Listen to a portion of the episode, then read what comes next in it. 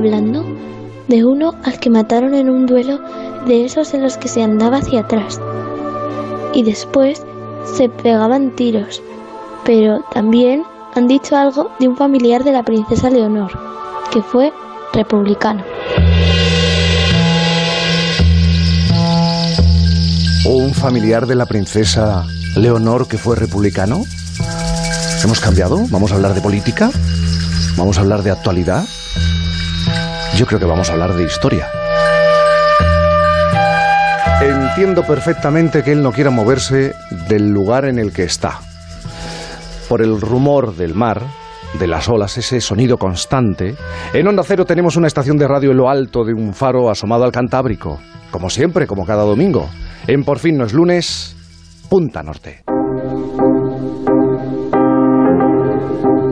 Es el momento de Punta Norte con Javier Cancho. ¿Cómo? ¿Cómo? ¿Cómo se va a mover de allí? A pesar de los cantos de sirena desde Madrid. Javier, buenos días. ¿Qué tal, Jaime? Buenos días. Saludos a todos. Sí, sí, pero no hay quien te mueva de aquel lugar, ¿eh? Volveré. Algún día de estos me paso por Madrid a tomar unas cervezas contigo. Bueno, oye, eh, nos ha contado la hija del farero que hoy vamos a relatar la historia de un Borbón. Y mira que los Borbones eh, han dado mucho de sí. Reyes, príncipes, eh, princesas y demás miembros de la familia, de la saga familiar, de un Borbón republicano y de su implicación en un duelo con pistolas. Sí, se llamaba Enrique de Borbón y Borbón dos Sicilias y simpatizó con los republicanos. Enrique de Borbón fue nieto de Carlos IV y como nieto de rey era un infante que además fue duque de Sevilla. Pero esa condición de privilegio se le revocó porque Enrique de Borbón, como estamos enunciando, mantuvo contactos con los republicanos franceses que se sublevaron en las revueltas del famoso 1848. Pero vamos a ver, ¿qué tipo de contactos pudo tener? Lo vamos a contar enseguida, Jaime, pero lo primero que, te pido que me dejes hacer es explicar cuál es el recorrido de esta historia, que es como un culebrón. Explicar que Enrique terminó desterrado en París con su madre, porque la madre de Enrique de Borbón mantuvo serias diferencias con la reina de mm. entonces, con María Cristina de Borbón, que era la viuda de Fernando VII, y que además era la regente del Reino de España en nombre de su hija Isabel II, que era pequeñita.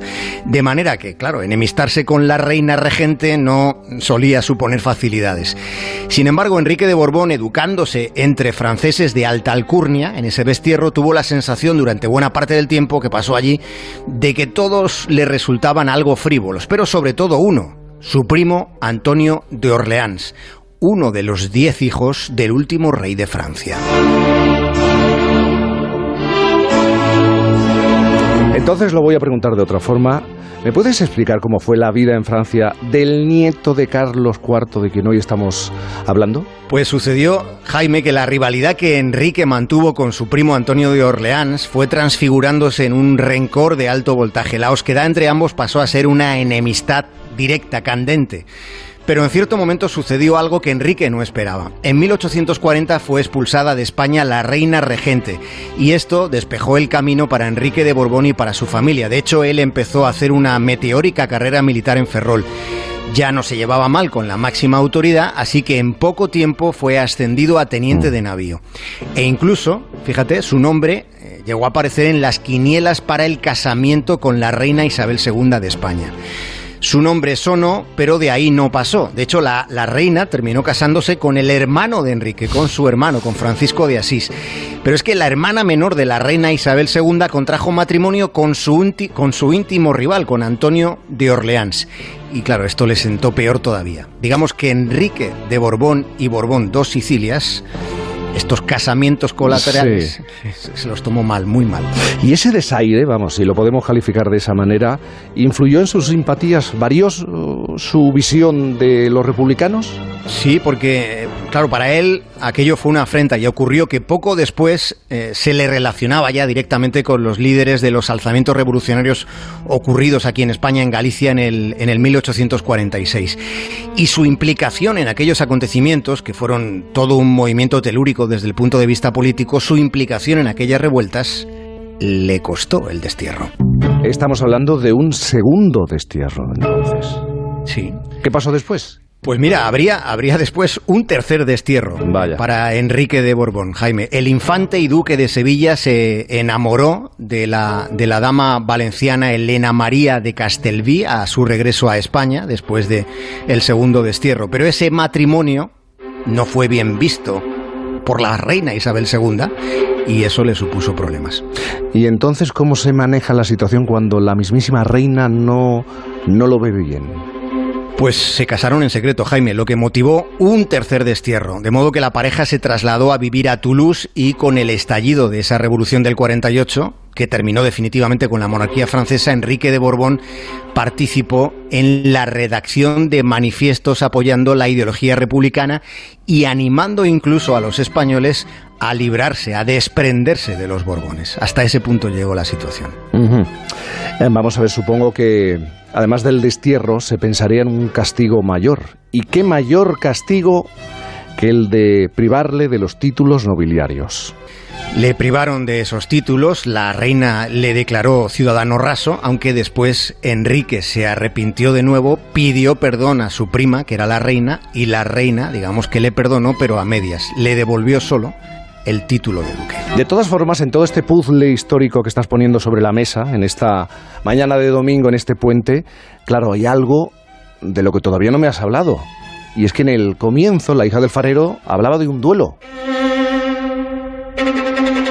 Y hubo un duelo enorme, la culminación de, de, todas esas diferencias entre dos familiares, Enrique de Borbón y Borbón dos Sicilias, duque de Sevilla, y Antonio de Orleans, duque de Montpensier. Mm. Mantenían, como hemos explicado desde jóvenes, una áspera enemistad acrecentada cuando en determinado momento político en España ambos llegaron a abrigar la posibilidad de que si todo transcurría para ellos de un modo beneficioso, podrían llegar a ser incluso el rey de España.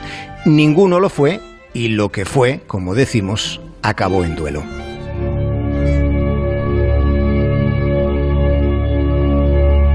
Lo sabes contar como nadie, así que por favor, Javier Cancho, hazme la crónica de este duelo.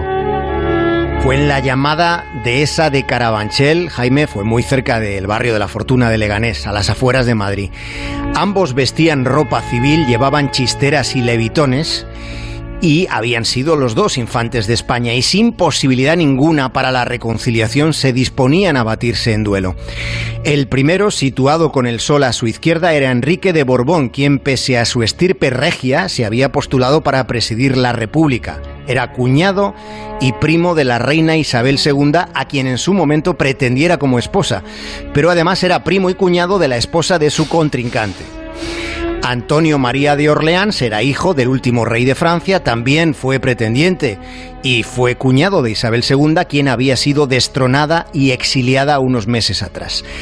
Tres padrinos, tres acompañaban al duque de Montpensier. Eran los generales Alaminos y Fernández de Córdoba y además estaba el coronel Solís.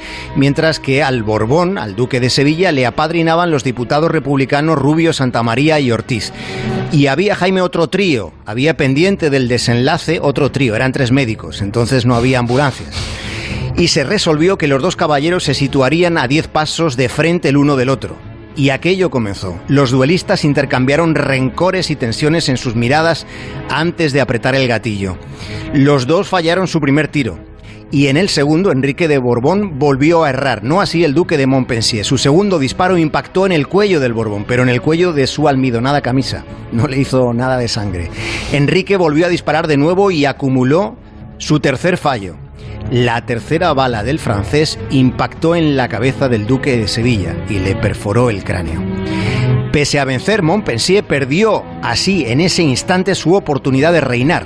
Enrique de Borbón ya había dicho a sus afines antes del duelo, le mate o me mate, seré yo el que gane. Si le mato no será rey y si me mata, no lo será tampoco.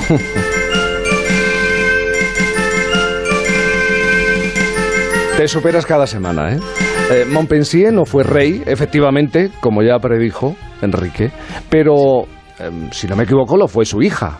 No te equivocas, su hija María de las Mercedes, la famosa María de las Mercedes, de la que se hicieron unas cuantas coplas, que ahí están para ser escuchadas. Como también están, Jaime, las pistolas. Las pistolas de aquel duelo pueden verse, son armas talladas en ébano, tienen, bueno, fabulosas incrustaciones decorativas y están en el Museo del Ejército en Toledo, donde, insisto, pueden contemplarse. Son la prueba de un suceso que dio un vuelco a la historia de España. Yo me quedo con un detalle de ese duelo. La vez. Un Borbón, duque de Sevilla, con tres padrinos, diputados republicanos, Rubio, Santamaría y Ortiz. La realidad o la historia siempre supera la ficción. Eh, no hay guion que pueda superar este momento. Es un episodio de la historia de España tremendo y, y muy descriptivo de lo que fue una época muy convulsa, mucho más todavía de lo que podamos considerar esta que estamos viviendo. La ambición y el poder hace no extraños compañeros de cama, sino hace compañero de cama cualquiera, aunque esté en el lado contrario, en el lado opuesto. Y enemigos a, familiares próximos, porque estos dos eh, eran primos. Así se escribe la historia. Bueno, así la cuenta. Cada fin de semana, cada domingo, Javier Cancho, subido a ese faro, mirando al Cantábrico. Javier, disfruta de este poquito de puente que te queda. Así lo voy a hacer. Un abrazo enorme para ti, Jaime, y para todos. Un abrazo. y